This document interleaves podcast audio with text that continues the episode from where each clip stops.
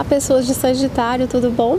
Nós vamos fazer uma leitura do contexto geral da vida de vocês nessa primeira quinzena de julho, uma do aspecto profissional e outra do aspecto afetivo. Às vezes vocês vão encontrar que no lado de Vênus ou no ascendente vai fazer mais sentido. Depois vocês me contam aí embaixo. Vamos lá. Para o aspecto geral, pode ser que vocês tenham construído na vida de vocês uma fortaleza em certas ideias ou situações. E agora a vida começa a dar uma, uma mudada em tudo. E às vezes a, a sensação que a gente tem é que a gente está que tudo está caindo, sumiu o chão debaixo dos nossos pés. E aí agora a questão é, é se adaptar às questões que a vida traz. A adaptação às, situa às situações que não são confortáveis, ela é uma necessidade de forma geral para vocês. Caiu uma outra carta, que é a carta 8 de paus, e ela fala sobre é, definir aquilo que é prioridade nesse momento meio caótico, né?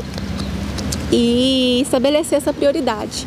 Adapte-se e encontre a sua prioridade nesse momento. Sem prioridade, as coisas é, vão ficar muito fora né? Não tem como a gente conseguir entender, não tem como por onde começar. Então defina suas prioridades. Entenda o momento da casa de Deus, que é a torre, né? Que é o momento de vocês aprenderem a se adaptar, a se desenvolverem melhor, né? Uh, e a lua também, ela traz pra gente uma necessidade de encontrar a plenitude dentro da gente mesmo e seguir aquilo que a gente acredita. Por mais que as coisas estejam difíceis de enxergar, vocês vão encontrar o caminho de vocês é, naquilo que vocês já acreditam ser necessário fazer. É, mesmo que não dê para ver muito bem, mesmo que as circunstâncias não mostrem para você com clareza, você vai conseguir entender o seu caminho porque você já tem dentro de você os seus objetivos. Então não importa o que acontecer, siga os seus objetivos. Na parte profissional, nós temos a carta do julgamento. Essa carta ela fala sobre uma situação que, que volta na vida de vocês.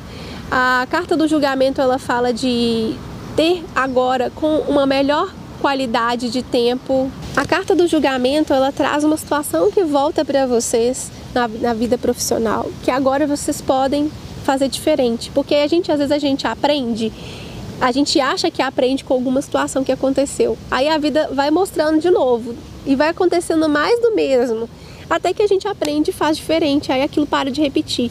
Então no ciclo profissional, né, você tem uma possibilidade de agora fazer diferente, algo que você deixou lá atrás. Né? Pode ser que você tenha uma nova oportunidade de desempenhar alguma coisa, pode ser que você né, precise é, dar uma resposta diferente sobre algo que for te que for solicitado, né? E junto com isso você precisa fazer uma grande decisão, que é a carta dos enamorados. E essa decisão é decisão por amor. Você vai ter que fazer uma escolha nesse, nesse processo do seu trabalho, da vida profissional, em que você vai basear o amor, aquilo que seu coração toca, e com responsabilidade, né? Então você vai precisar fazer uma escolha é, ligada àquilo que você sente, né? Nem sempre é aquilo que a gente pensa, mas aquilo que a gente sente. Afinal de contas, é aquilo que a gente trabalha todo dia, nosso campo, né?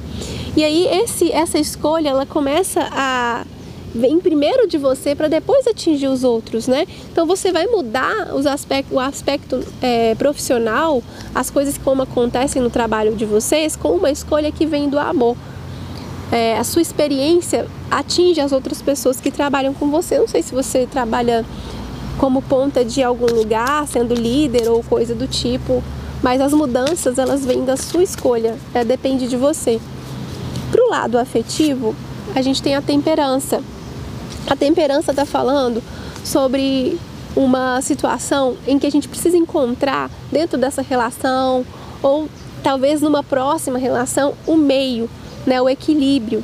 É, pode ser que você fique um tempo sem se relacionar com alguém, pode ser que na sua relação as coisas fiquem meio assim, meio, mornas, mas você precisa entender que a, a temperança é o momento de achar né, uma clareza, né, entender o que você está vivendo e não de viver grandes ápices, né, como os extremos, né? É bom entender porque isso traz para a gente sabedoria. Foi assim que Buda conseguiu se iluminar, encontrando a, o caminho do meio, né?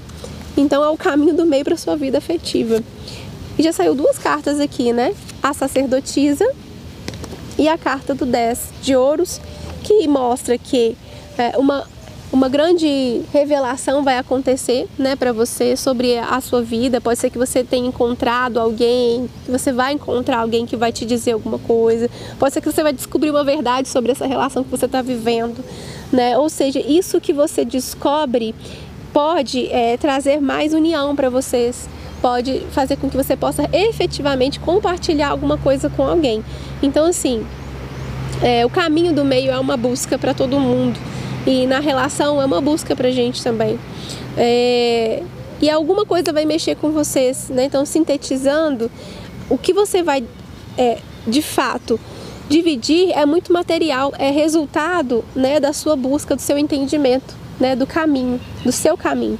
Agora, o que vai chegar aí, essa notícia, não sei se é boa, se é ruim, você vai fazer com ela alguma coisa que vai poder dividir alguma coisa com outra pessoa. E é isso, sagitarianos. Um grande beijo e até a próxima.